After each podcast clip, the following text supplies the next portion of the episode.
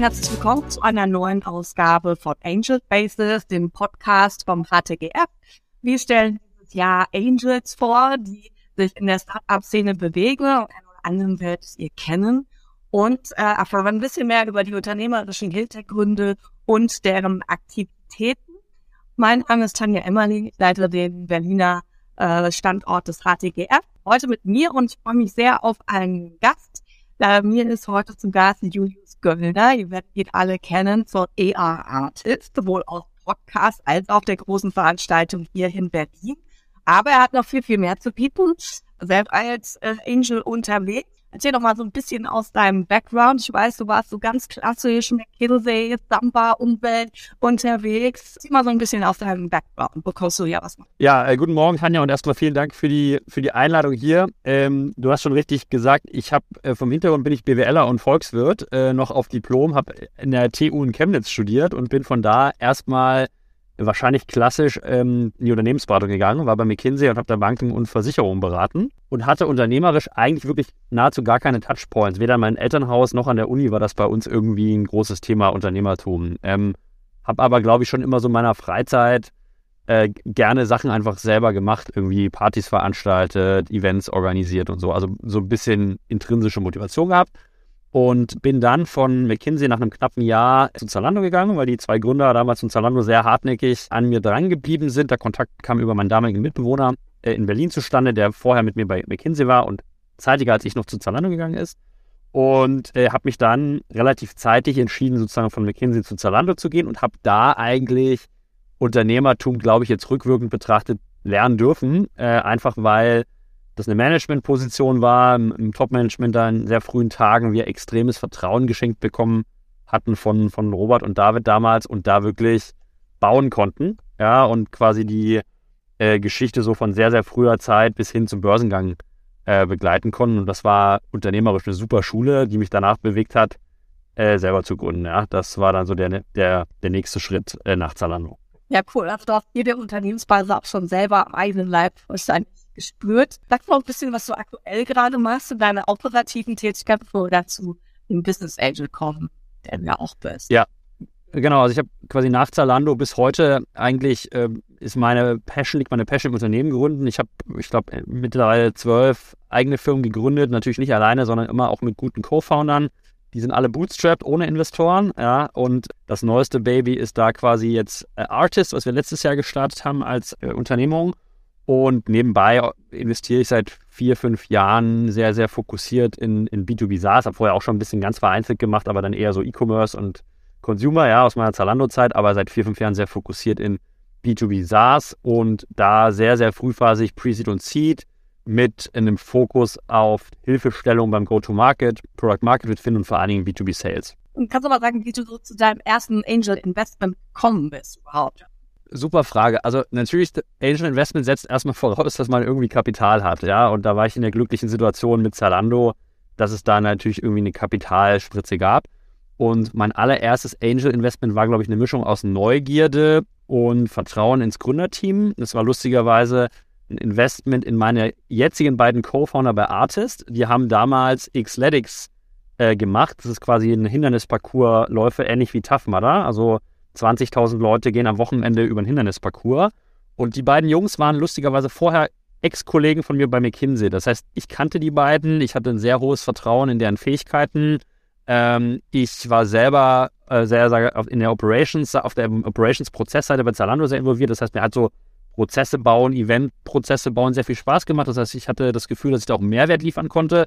Und diese Mischung, ein bisschen Geld haben, sehr hohes Vertrauen in den Gründerteam und natürlich ein bisschen inhaltliche Expertise, die ich mit an den Tisch bringen konnte, haben mich damals bewegt, quasi so mein erstes Angel Investment zu machen aus Neugierde und Interesse, ehrlich gesagt.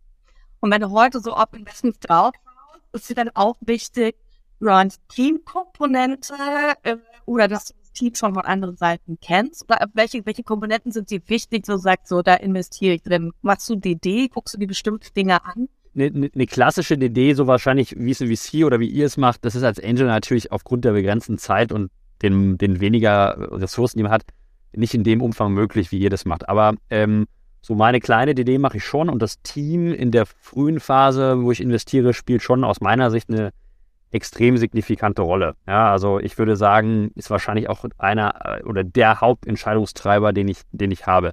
Ähm, ich investiere natürlich jetzt viel, viel mehr und häufiger als damals. Das heißt, es ist nahezu unmöglich, mit diesen Teams vorher äh, allen schon langen Kontakt äh, zu haben. Das heißt, viele der Sachen, die ich mir anschaue und auf den Tisch bekomme, sind neu und ich kenne die Person dahinter noch nicht.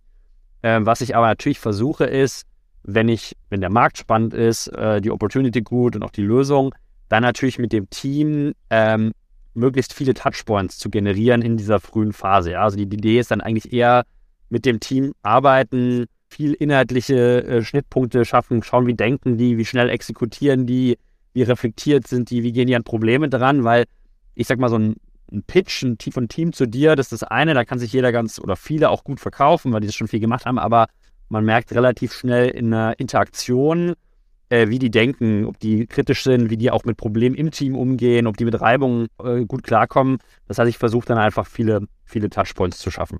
Also das ist aus meiner Sicht eine ganz, ganz klare Entscheidung von dem jeweiligen Team. Ähm, ich kann dem Team sozusagen ein Angebot machen, dass sie mich als Ressource leveragen. Und da gibt es Teams, die machen das sehr, sehr intensiv. Das heißt, ähm, die gerade in einer sehr frühen Phase interagieren die extrem viel mit mir, machen wir zum Teil täglich Check-ins, um so, diese ganz frühe Phase vom Sales-Prozess vielleicht hinzubekommen, die ICPs zu definieren, äh, eine skalierbare Engine zu bauen. Ja, und, und dann mache ich das gerne. Und dann gibt es aber auch Teams, ähm, die sind vielleicht selber in bestimmten Themen sehr, sehr gut aufgestellt oder haben auch andere Hilfestellungen. Ähm, die interagieren nahezu gar nicht, äh, vielleicht einmal im Monat in, einem, in einer Reporting-Struktur und dann wirklich sehr, sehr punktuell bei großen Problemstellungen. Und das ist für mich auch fein. Also ich als Angel würde mich hüten, sozusagen da vorzugeben, wie das Team arbeiten soll. Ich kann nur anbieten, mich zu nutzen und mein Wissen zu nutzen, meine Erfahrungen äh, in dem Sinne, wie es für das Team wertvoll äh, erscheint. Hm, jetzt bist du ja auch bekannt für das Schlagwort ARR, also Artist. Das heißt, er geht ja in Richtung dieser ganzen SaaS-Modelle. Und ich kenne ja. das von Gründern, die sonst Modellen unterwegs sind, die sagen dann ganz gerne so, ab wie viel, was muss ich denn für KPIs bringen, was muss ich denn für Tractions bringen, damit man jetzt Finanzierung hat? Wann kriege ich denn ein Geld und was muss ich denn mitbringen? Also ich glaube, das Thema KPIs, insbesondere bei SaaS-Modellen, wird eher in späteren Finanzierungsrunden sehr relevant. Ja, also zum Teil schon in Seed und in der aktuellen Marktsituation sicherlich auch eher als vor, vor, vor 12, 24 Monaten, aber eigentlich, um auf valide KPIs jetzt zu gucken, ist man schon, sage ich mal, eher bei Seed oder Series A und wenn man in Growth Capital reinkommt, also noch spätere Finanzierung, da wird wirklich sehr, sehr knallhart auf ganz, ganz starke KPIs geguckt.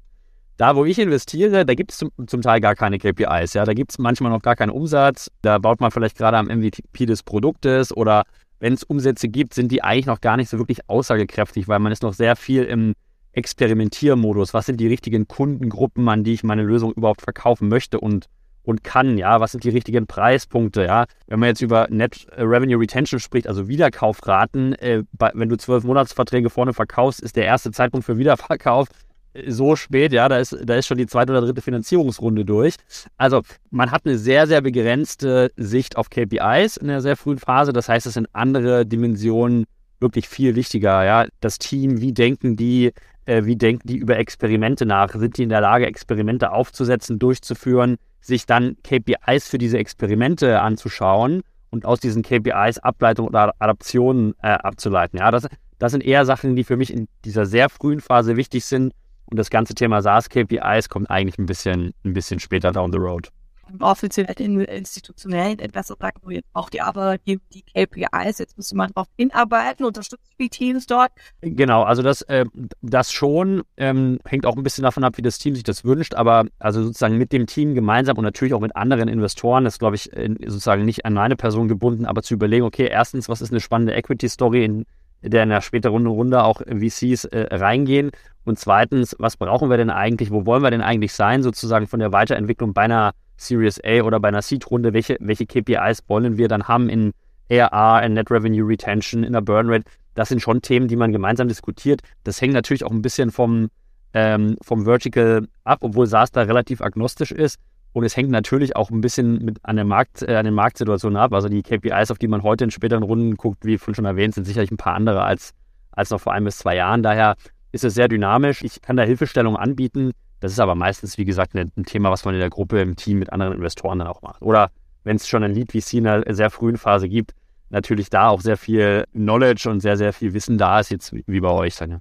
Ja, du hast ja schon ein sehr großes Portfolio. Wie viele sind jetzt aktuell in deinem Portfolio? Also ich habe es nicht ganz abrufbar, aber ich würde vermuten, so 35 bis 40 Portfolio-Companies sind es aktuell. Und hast du gesagt, deine eigene Investmentstrategie so zu deinen ersten Investments und wie du heutzutage drauf bist? Oder gibt es da so War Stories, wo man sagt, na, super Turnaround, äh, hätte ich gar nicht gedacht, so sagt der erste Anfangsphase. Also gibt's alles, ja. Fehler macht man und ich glaube, Angel Investing ist genau wie alles andere im Leben, was man äh, lernen muss. Ja, man, man wird einfach schlauer über, über Zeit und man macht natürlich, äh, man macht natürlich Fehler. Also ich glaube, ich habe ganz anfänglich erstmal sehr breit investiert, sowohl noch in E-Commerce-Themen aus meiner Zalando-Zeit als auch in, in B2B. Das habe ich irgendwann einfach mal gestoppt, weil ich sage, okay, das ist von der Positionierung her und auch von, dem, von der Wissenstiefe, die man auf beiden Seiten sich aneignen kann, einfach super schwierig abzubilden. Ja.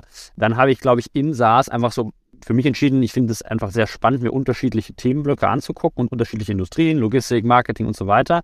Aber es gibt ein, zwei Themen, äh, die sehr, sehr schwierig sind, wo ich vielleicht auch wenig helfen kann, die ich einfach explodieren würde nach so ein, zwei Negativerfahrungen. So Governmental Tech oder Intro Tech sind einfach so Themen mit extrem langen Sales-Zyklen, die ich einfach nicht so mag. Das heißt nicht, dass man da nicht gut auch Business bauen kann, aber die einfach für mich äh, nicht so gut passen. Und da wird man natürlich auch extrem schlauer in der Einschätzung von, von Teams. Ja, was ich vorhin meinte, ich glaube, früher wäre ich eher noch biased gewesen, von einem sehr guten Verkäufer mich überzeugen zu lassen.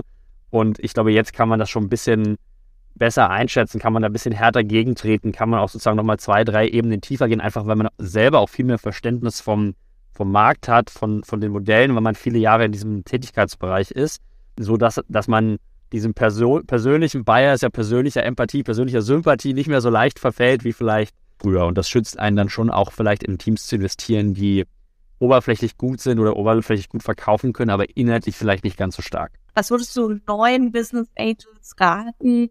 Ab wann sollte man eigentlich so ein Investment eingehen? Was muss man mitbringen oder worauf sollte man auch achten? Also ich glaube, wenn man als Angel äh, anfängt, soll, aus meiner Sicht sind erstmal zwei Basisvoraussetzungen, die einem bewusst werden sollen. Das ist am Ende eine hoch, hoch, hoch Risikoklasse. Und wie man vielleicht äh, in, in Finanzen 1 oder Grundlagenfinanzierung gelernt hat, ist Portfoliotheorie da wichtig. Ja? Also man braucht einen gewissen Grundstock an Kapital. Ja, und ich würde jetzt mal sagen, 20 Investments, A, 25.000 Euro. Also irgendwo äh, müssen da 500.000 Euro über einen Zeitraum von drei bis vier Jahren verfügbar sein damit man irgendwie eine vernünftige Risikoleveraging hinbekommt. Ansonsten ist es halt ein ex extremes Klumpenrisiko und einfach nicht smart. Das ist das erste Thema, glaube ich. Das zweite Thema, was ich Angels empfehlen würde, ist, sich auf einem bestimmten Thema, was für Gründer Mehrwert hat und signifikante Hilfestellung bietet, sich da zu fokussieren und darauf auch eine Personal Brand zu bauen. Weil Kapital ist halt schon immer noch eine, eine Commodity. Was Gründern aber in der frühen Phase besonders hilft, ist, wenn jemand wirklich an den Tisch kommt und inhaltlich bei bestimmten Themen, das kann in meinem Fall Sales und Vertrieb sein, das kann Produkt sein, das kann vielleicht auch Legal sein, Contracts, Finanzierung, da gibt es unzählige Themen, dass man sich da irgendwie ein starkes Profil aufbaut als Angel und da auch wirklich inhaltlich hilft, weil am Ende ist die Szene ja auch überschaubar groß und Gründer empfehlen anderen Gründern, mit wem sie arbeiten sollen. Es gibt auch unzählige viele Angels, das heißt, da gibt es auch einen Wettbewerb für gute Deals. Und da ist immer die Frage, okay, was außer Geld kannst du denn an den Tisch bringen? Das wäre meine Empfehlung an jemanden, der da neu einsteigt, wirklich sich zu fokussieren und inhaltlich eine Brand auch für ein Thema zu besetzen. Und wie, wie kommst du denn selber an Themen? Also gibt es viele, die auf dich aktiv zugehen oder sagst du, nee, ich gucke mir Themen nur an, die ich selber targete, wo ich genau weiß, dass die in mein Interessensfeld gehen? Ja, also ich bin ja im Herzen erstmal selber noch Unternehmer, das heißt, meine Angel-Aktivitäten sind auch mal mehr und mal weniger. Und die Deals kommen anders als vielleicht auch noch vor zwei Jahren über sehr unterschiedliche Kanäle. Ich gehe selber auf, auf Teams zu, die ich finde, die ich spannend finde, ist aber der kleinere Teil. Es gibt natürlich viele Deals, die über befreundete Investoren, VCs oder andere Angels kommen, die sagen, hey, wir haben hier ein spannendes Team, brauchen wir da irgendwie noch B2B-Sales-Expertise oder Go-to-Market-Hilfestellung. Das heißt, darüber kommt viel. Und natürlich über Artists, sozusagen über die Artist-Brand und das Netzwerk, was sie da aufbauen, kommen mittlerweile auch sehr, sehr viel einfach Cold Outreach oder also Teams wirklich kalt auf uns zu, weil sie sagen, hey, das ist ein spannendes Netzwerk, da gibt es irgendwie inhaltliche Expertise, da gibt's, kommen mittlerweile auch viele Deals einfach cold über, über LinkedIn meist ähm, auf uns zu.